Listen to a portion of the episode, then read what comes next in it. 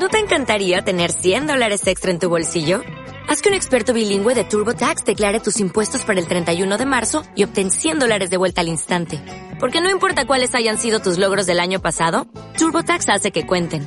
Obtén 100 dólares de vuelta y tus impuestos con 100% de precisión. Solo con Intuit TurboTax. Debes declarar para el 31 de marzo. Crédito solo aplicable al costo de la presentación federal con TurboTax Full Service. Oferta sujeta a cambios o cancelación en cualquier momento. El paro ha subido en 95 personas durante el pasado mes de abril en la ciudad, así lo indican los datos del Servicio Público de Empleo Estatal, que muestran cómo Ceuta se desmarca de la tónica nacional en la que el paro ha disminuido en más de 91.000 personas. Los datos no son tan malos, sin embargo, si se comparan con el mismo periodo del año anterior, respecto al que el paro ha caído en la ciudad en 561 personas.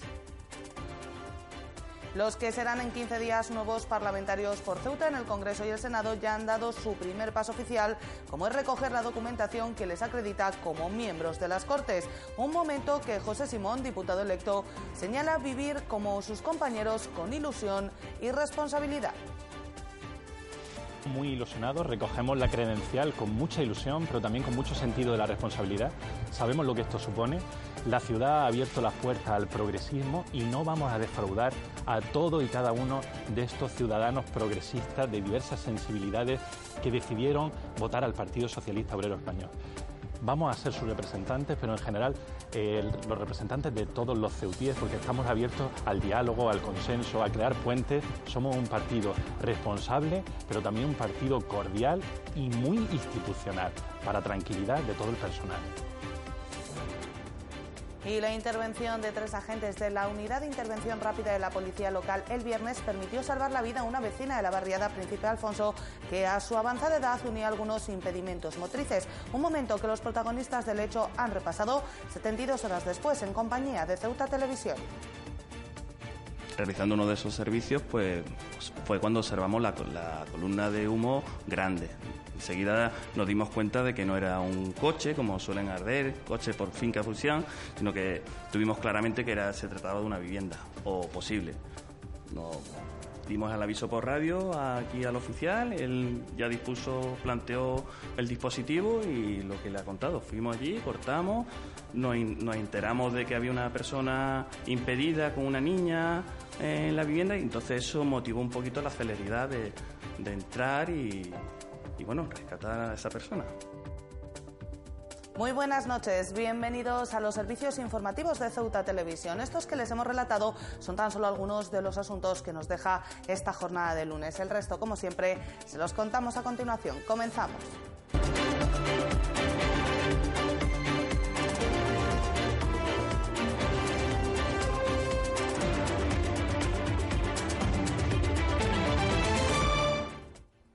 Es nuestro primer asunto del día. El paro se ha incrementado en la ciudad en 95 personas durante el pasado mes de abril. Así lo muestran los datos del Servicio Público de Empleo Estatal, que señalan además que el número de desempleados es de 11.453, 561 menos que en la misma fecha del año pasado. Ceuta se desvincula de este modo de la tendencia nacional, ya que en el conjunto del país el paro se ha reducido en más de 91.000 personas. El paro se ha incrementado en 95 personas durante el pasado mes de abril, así lo señalan los datos del Servicio Público de Empleo Estatal, que sitúan el número de desempleados en Ceuta en las 11.453 personas, lo que supone una subida del 0,84% respecto al pasado mes de marzo. Estos malos datos no lo son tanto, sin embargo, si se comparan con los de la misma fecha del pasado año, respecto a los que el paro se ha reducido en 561 personas, lo que implica una caída del 4,67%. Ceuta se desvincula de la tendencia nacional ya que el paro se ha reducido en el pasado mes de noviembre en el conjunto del Estado en 91.518 personas, situándose en los 3.163.566 parados.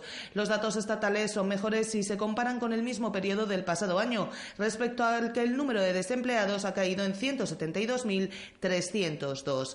Volviendo a Ceuta, por sexo siguen siendo las mujeres las más afectadas por el desempleo, con 6.879 paradas frente a los 4.574 hombres en la misma situación. Los menores de 25 años son además uno de los colectivos a los que más les cuesta acceder a un empleo con un total de 1.598 desempleados. También entre los jóvenes son las mujeres las que más sufren el paro, un total de 834 frente a los 764 hombres que no logran acceder al mercado laboral. A falta del juramento o promesa del cargo, cosa que sucederá en la Constitución de las Cortes, José Simón, Blanca Gómez y Adil Mohamed ya tienen la documentación que les acredita como parlamentarios. La recogida de credenciales se ha producido en un acto breve en el Juzgado de lo Social, en el que los futuros representantes de Ceuta y en Congreso y Senado han desvelado algunas de sus preferencias de cara a las comisiones en las que se integrarán.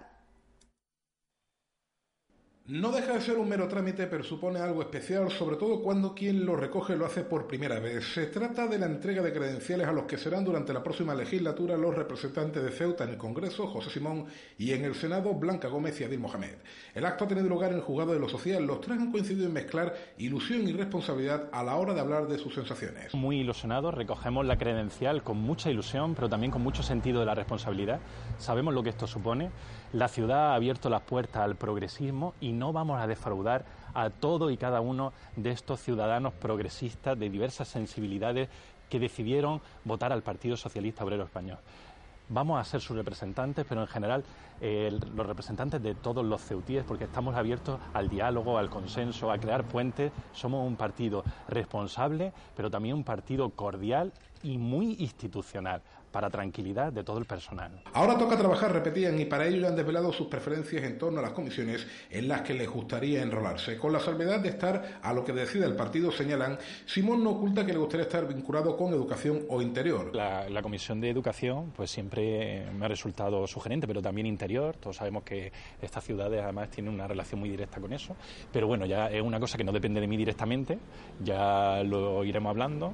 Si Manca llegó a decir alguna cosa al respecto cuando estuvo aquí, de en, qué, en qué comisión a lo mejor eh, nos daría cierta responsabilidad, todavía es demasiado pronto. Adil Mohamed también lo tiene claro, le interesan temas relacionados con la Unión Europea o la energía, por lo que mostrará su disposición a estar en las respectivas comisiones. Me voy a mover en exteriores, Unión Europea, empleo, energía y sobre todo medio ambiente y si acaso educación, pero es obvio que nuestro gran compañero trabajará en educación, con lo cual siempre va a haber una sinergia y va a fluir y que para nosotros siempre será un honor y un orgullo representar y trabajar por, por nuestra ciudad y nuestra tierra.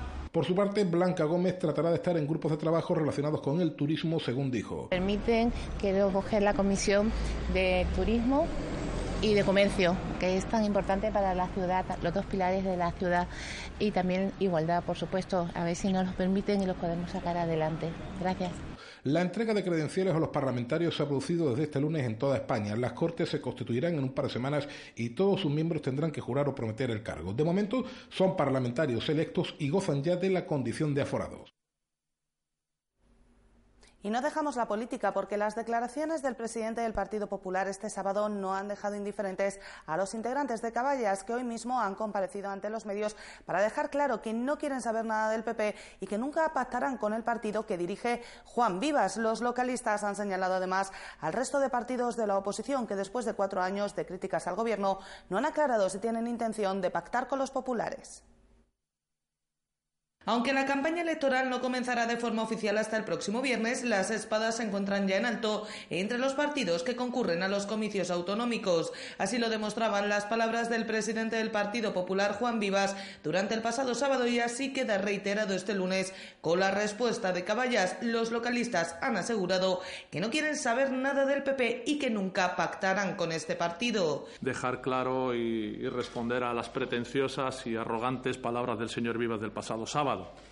Yo no sé quién le ha dicho al señor Vivas que Caballas pretende nada con él, ¿no? Caballas rotundamente manifiesta que no quiere saber nada del Partido Popular y que evidentemente no va a pactar nunca con el Partido Popular. Su portavoz, Mohamed Ali, ha señalado que tienen un proyecto alternativo de ciudad que plantearán a la ciudadanía para que elija qué camino quiere seguir en el futuro. Igualmente ha mostrado su sorpresa porque otras formaciones de la oposición que se han mostrado muy activas en las críticas al gobierno durante toda la legislatura no se hayan manifestado sobre la oferta de pacto del PP. Llama mucho la atención que otras formaciones políticas de la oposición, a las que el señor Vivas alude eh, como posibles pactos, que han venido denunciando eh, despilfarros, que han venido denunciando corrupción, que han venido denunciando el paro, que han venido denunciando la inacción del Gobierno del Partido Popular, a fecha de hoy todavía no se hayan manifestado de si pactarían o no con el PP. Es más, Ali cree que estas formaciones ya han mantenido conversaciones con el Partido Popular y que así lo demuestran las declaraciones de Vivas de este fin de semana. El señor Vivas podrá ser un mentiroso, pero no es tonto.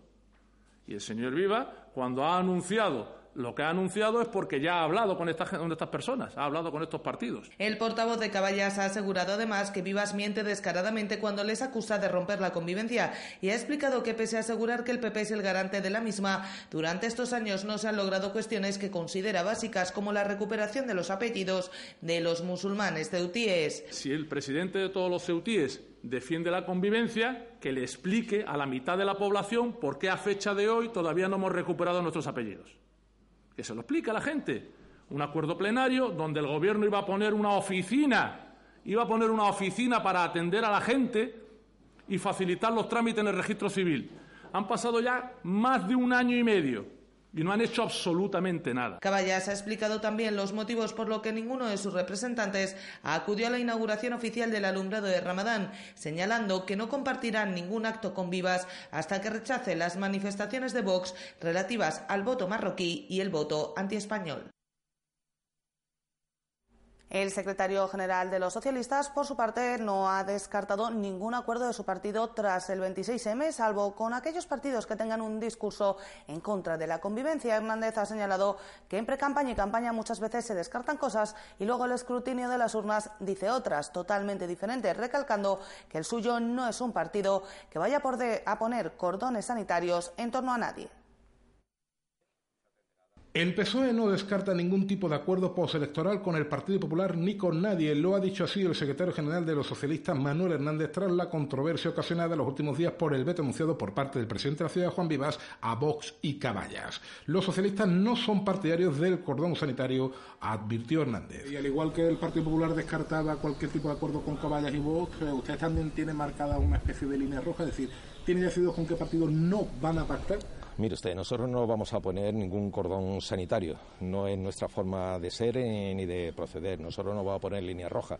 Lo que sí tengo que decir es que no estamos de acuerdo eh, en absoluto con la crispación y, con eh, determinadas declaraciones de, partidos políticos que atenta a la buena a la buena convivencia. El líder del PSOE local recordó que en precampaña muchas veces se dicen unas cosas en cuanto a pactos y luego las urnas dicen otra cosa diferente. Insiste Hernández que sitúa en el 26M el momento para empezar a hablar de este asunto. ¿El socialista descarta eh, radicalmente cualquier acuerdo con el Partido Popular después del, eh, de la celebración de los comicios?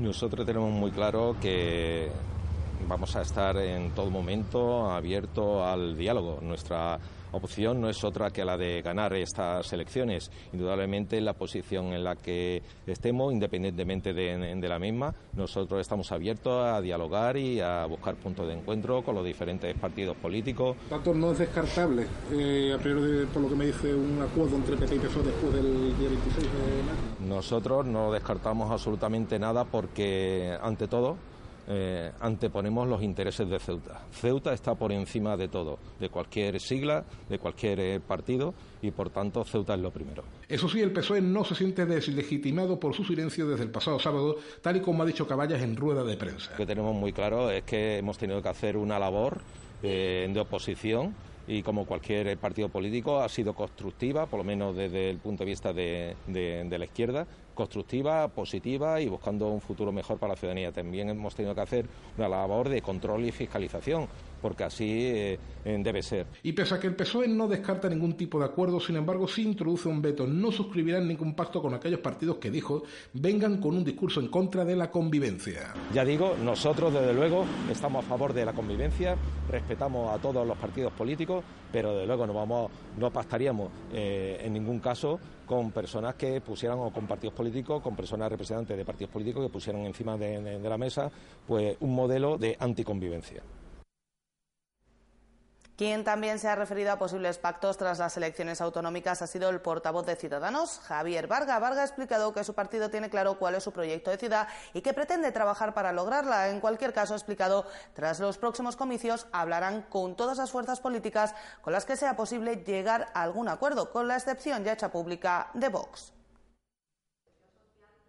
Las palabras del presidente de los populares durante su comparecencia de este fin de semana también han encontrado respuesta en Ciudadanos. En primer lugar, su portavoz Javier Varga ha explicado que ellos se enfrentan a estos comicios con un proyecto de ciudad en mente, un proyecto que van a defender porque ha explicado pretenden dar el salto y gobernar Ceuta. Ciudadanos presenta a la ciudadanía un proyecto de ciudad que vamos a defender porque eh, igual que hace cuatro años conseguimos romper ese bipartidismo que existía en la ciudad y entramos en la Asamblea, ahora queremos dar el salto y queremos gobernar Ceuta. Eh, conocemos la realidad, lo que se puede hacer y nosotros lo que queremos es tener la oportunidad de hacer nuestra ciudad, de construirla. El portavoz de la formación naranja en la Asamblea ha señalado que pese a esta intención, si la nueva Asamblea nace con una gran fragmentación, será necesario establecer diálogo con las distintas formaciones, con la excepción ya hecha pública de Vox, describiendo a Ciudadanos como un partido dialogante y abierto. Insisto, somos un partido dialogante que hemos sido capaces de llegar a acuerdos, de encontrar puntos comunes con el Partido Popular y con el Partido Socialista. Precisamente en una situación como la que describes, si es que al final se, produce, eh, lo que hacen falta son partidos que no se atengan a, a unos dogmatismos trasnochados, sino que sepan construir esta ciudad. Respecto a la posibilidad de que ese pacto se produjera con el PSOE a la vista del enfrentamiento que se ha desarrollado a nivel nacional y la negativa de Albert Rivera de alcanzar un acuerdo con Pedro Sánchez, Javier Vargas ha señalado que primero tendrán que ser los socialistas empeñados en empujarles hacia el bloque de las derechas quienes aclaren su posición respecto a Ciudadanos. Eh, quien tiene que aclararse en ese caso es el Partido Socialista con nosotros. Eh, nos está empujando tanto al bloque de las derechas que fíjate nos pone al lado de Vox. El día que se aclare el Partido Socialista, el Partido Socialista tendrá que aclarar a la ciudadanía y a sus propios votantes si quiere pactar con Ciudadanos o no. En definitiva, desde Ciudadanos no se descartan posibles pactos postelectorales poniendo sobre la mesa que los próximos meses servirán para demostrar quién mira por sus propios intereses y quién lo hace por los de los ceutíes.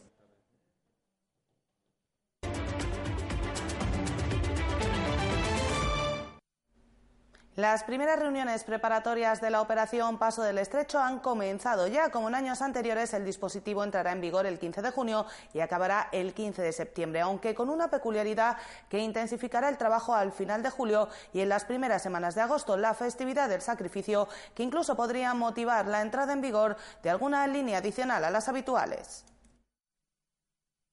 El mayor movimiento en masas planificado de cada año en el continente europeo ya está en marcha, al menos desde el punto de vista de la planificación. La operación Paso del Estrecho 2019 comenzará el próximo 15 de junio y concluirá el 15 de septiembre, como viene siendo habitual, pero con dos hechos diferenciales con respecto a años anteriores. El primero es que el mes de Ramadán concluirá prácticamente al inicio de la OPE, por lo que se prevé un mayor escalonamiento, sobre todo en la fase de salida.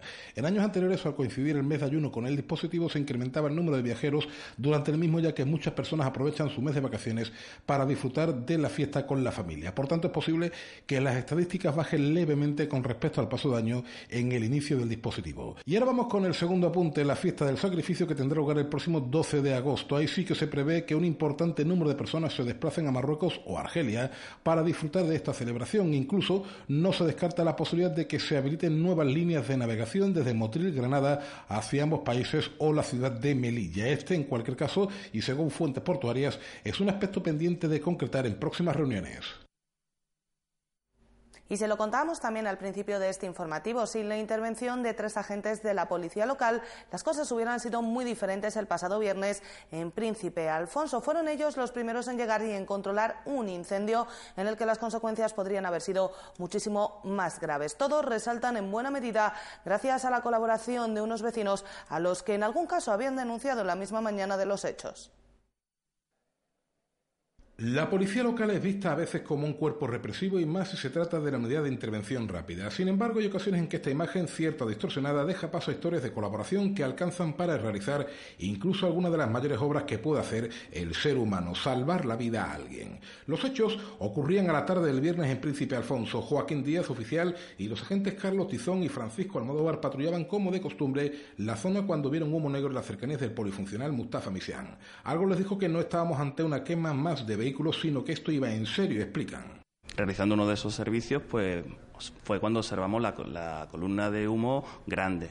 Enseguida nos dimos cuenta de que no era un coche, como suelen arder, coche por finca fusión, sino que tuvimos claramente que era, se trataba de una vivienda, o posible.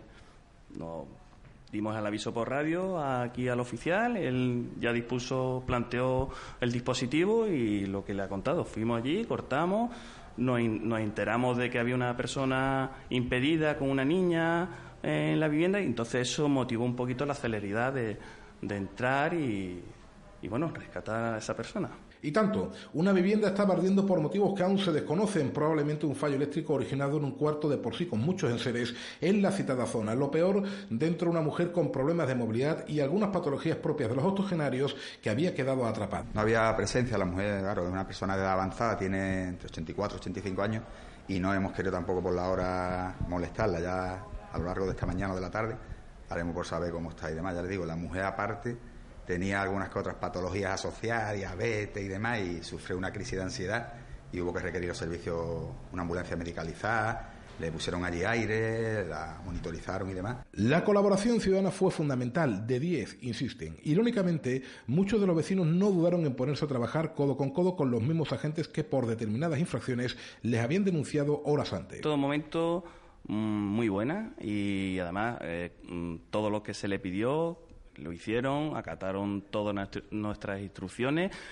Eh, posteriormente, cuando terminamos, mm, nos sentimos muy arropados, muy tranquilos, muy seguros con los vecinos, pese a los ánimos que había, porque claro, eh, estaba, había muchas personas que desconocían qué es lo que había pasado y, estas cosas se montan un poquito de, de historia pero que va en todo momento con bomberos también, cuando llegaron las ambulancias para asistir a la señora y todo muy bien lograron controlar el fuego con los extintores que cada vehículo lleva a bordo. Los bomberos llegaron unos minutos después a tiempo para terminar de extinguir un incendio que dejó lo material como hecho más lamentable. No saben nada del estado de salud de la mujer, aunque las próximas horas volverán a la zona donde vienen patrullando desde hace años para reincorporarse a su labor diaria y aprovecharán para preguntar. Una labor que admiten tiene un sabor más dulce a la mañana siguiente de hechos como estos. Efectivamente, siempre cuando en nuestro trabajo es un poquito complicado porque, ya te digo, siempre los ciudadanos nos ven como un medio represivo, ¿no? Eh, nuestra unidad concretamente, pues evidentemente es una unidad que, que estamos, pues, para lo que está. Y bueno, pues, pues sí, sí, sí que sí, sí que estuvimos bien. Te sientes bien porque además cuando notas el respaldo y notas el cariño de, de los ciudadanos, eh, se agradece muchísimo porque no es la primera vez que tienen que intervenir en casos similares. Vuelven a agradecer la colaboración ciudadana en Príncipe Alfonso, una barriada en la que la convivencia entre vecinos y bomberos o cuerpos policiales no siempre es sencilla. Y señalan que a continuación vuelven a su rutina, a su día a día. Policías siempre héroes por una jornada. O alguna vez que otra hemos intervenido en algún tipo de fuego, en vehículos y lo que intentamos nosotros siempre es antes de que lleguen bomberos, e intentar por lo menos sofocar en la medida de lo posible lo que es el, el incendio con los tintores o los medios que se puedan.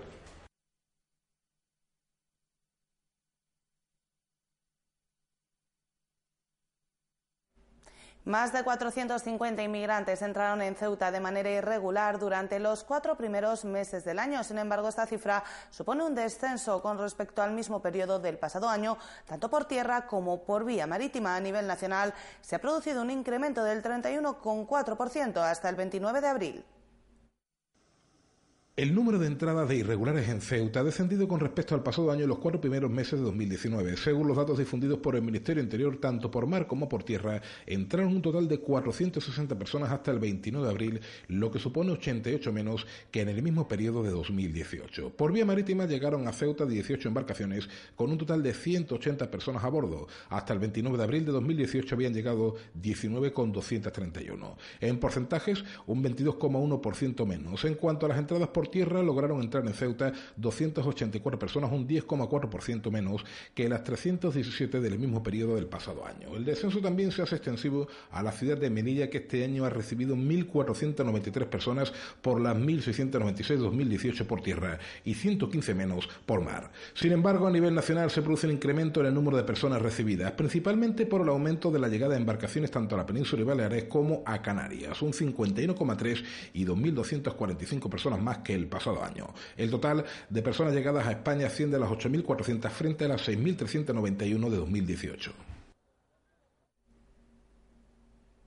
Y los representantes de la Asamblea de Ceuta han guardado un minuto de silencio a mediodía de este lunes como señal de repulsa y condena ante el último asesinato machista que se producía en Parla, Madrid, el pasado sábado. sábado perdón, la víctima de 47 años sufrió nueve puñaladas y múltiples golpes por todo el cuerpo y se da la circunstancia de que había denunciado a su agresor en al menos tres ocasiones. Recuerden que ante cualquier signo de violencia machista tienen a su disposición el teléfono 016 totalmente gratuito y que no deja rastro en la factura, pero que sí debe ser eliminado del listado de llamadas de su teléfono.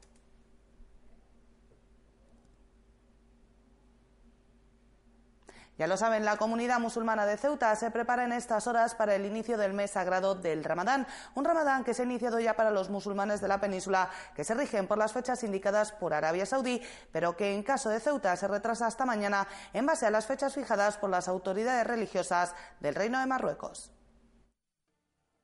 Quedan apenas unas horas para el inicio del mes sagrado del Ramadán y la comunidad musulmana de Ceuta se prepara ya para iniciar este periodo caracterizado por el ayuno desde la salida y hasta la caída del sol, pero que es mucho más que eso. El Ramadán es un tiempo para el recogimiento y la oración, pero también es un periodo para pasar con la familia y los seres queridos, cultivando el espíritu, la fraternidad y el amor al otro. La comunidad musulmana de Ceuta iniciará el Ramadán este martes, aunque los musulmanes de la península ibérica lo han hecho ya este mismo lunes. El motivo no es otro que el hecho de que se rijan por el calendario marcado desde Arabia Saudí, mientras que en el caso de Ceuta y Melilla la comunidad musulmana se rige por las fechas fijadas por las autoridades religiosas del Reino de Marruecos, así como por sus previsiones astronómicas debido al papel fundamental que cumple la luna para el inicio de este mes de ayuno. De este modo, este martes 7 de mayo se corresponderá con el primer día del mes de Ramadán de 1440, un mes sagrado que las previsiones indican que finalizará el próximo 5 de junio. Se da la circunstancia de que, junto con el del pasado año, este ramadán será el de las mayores horas de sol, ya que las mismas seguirán creciendo hasta el próximo 24 de junio, atardeciendo cada día unos minutos más tarde.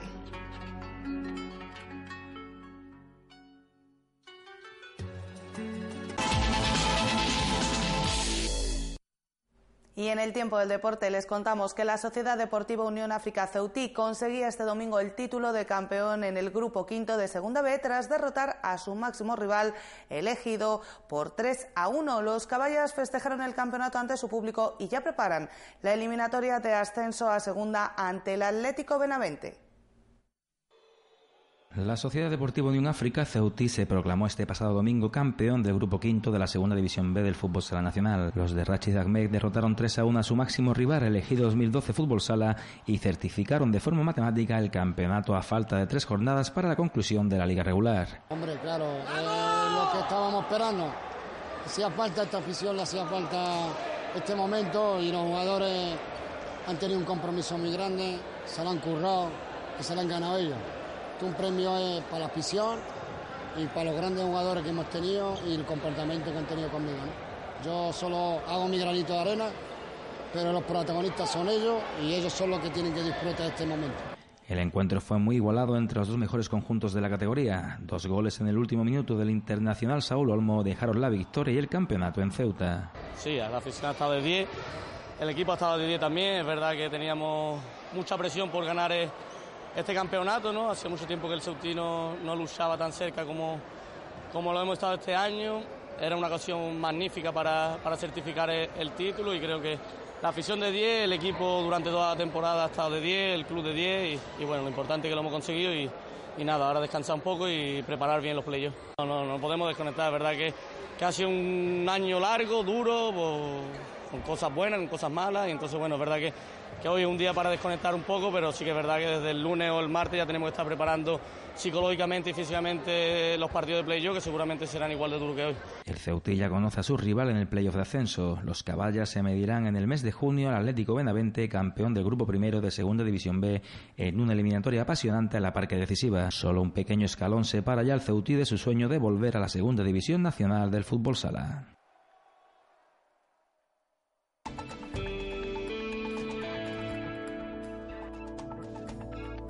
Y vamos ya con la información del tiempo para este martes. Cielos poco nubosos, eso sí, con algún intervalo de nubes altas a lo largo de la tarde. Las temperaturas sin muchos cambios, mínima de 15 grados, máxima de 21. El viento soplará de poniente. Y el número premiado en el sorteo de la Cruz Roja de hoy ha sido el 185 185.